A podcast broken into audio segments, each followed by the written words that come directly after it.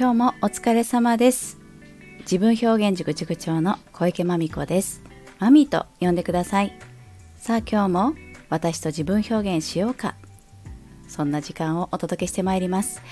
で今日ちょっとね、まあ、取り急ぎ嬉しいご報告がありましたというかご報告というかねあの私今伴奏させていただいている方がいらっしゃいまして。はい何人かいらっしゃるんですけどもそのお一方のサービスがローンチしました。嬉しい嬉しい嬉しい嬉しい嬉しい嬉しいあのちょっとねもうこれあの明かし明かしていいですよって 晒していいですよっていうね許可いただいてお話しするんですけどもはい。この度ねステラマジックというミシン教室立ち上げられたあきこさん。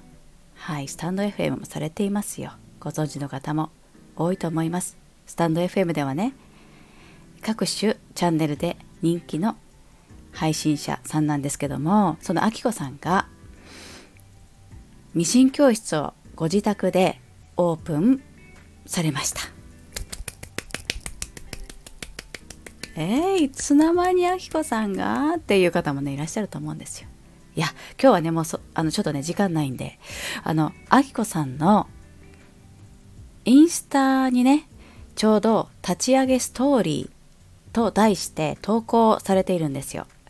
もうねこのストーリーがエモいったりあれしないのでちょっと朗読ハッシュタグ朗読させていただきまして是非投稿を見に行って応援してくださると私も嬉しいです。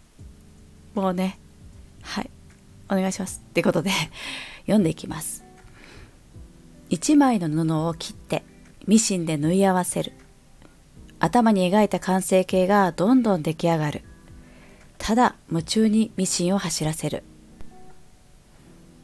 それは私にとってひたすらに熱中できる。自分を整えるような時間。いつもどこか周りの人と自分を比べ私にも何かができるはず。何かできることが欲しい。好きなことを仕事にしている人や手に職がある人を羨む日々。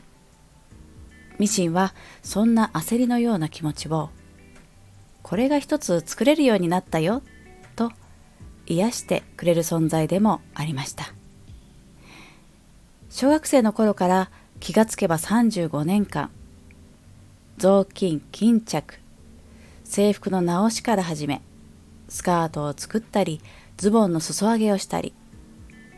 お母さんになってからも子供たちのものを4人の子育てで心身ともにヘトヘトな時も工業用ミシンでひたすらに内職をしていた時もどんな時もずっとミシンで何かを作り続けてきました。私にとってはミシンはできて当たり前。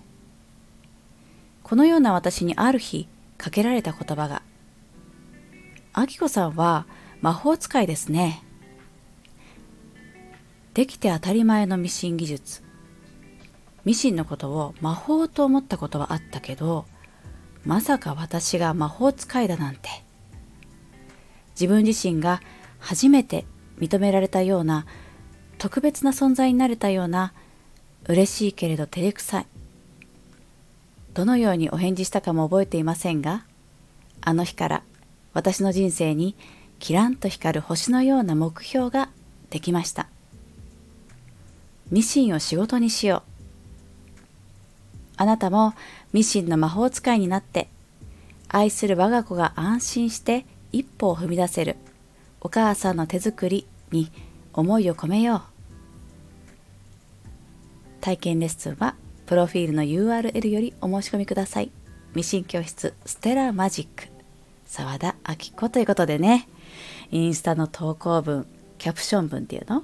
読ませていただきました。エモい。いいですね、いいですね、いいですね、いいですね、いいですね。はい、そういうことで、もう今日はね、ひたすらにこのあきこさんのステラマジック、もう最高な教室だと私は思います。実際に体験レッスン私も受けさせていただきます。あのローカルビジネスなんでね山梨県に行かなきゃいけないんですけどね行きますよ。はい。そういうことで今日はそんなあきこさんのご紹介でした。嬉しいですね。本当に嬉しいです。またこれからもしばらく伴奏させていただきますのではい。どうぞあきこさんのステラマジック。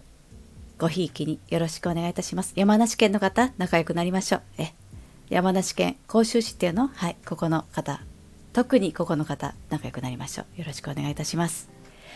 ではではそんなことでまたお耳にかかるまでお元気でお過ごしくださいね。ありがとうございました。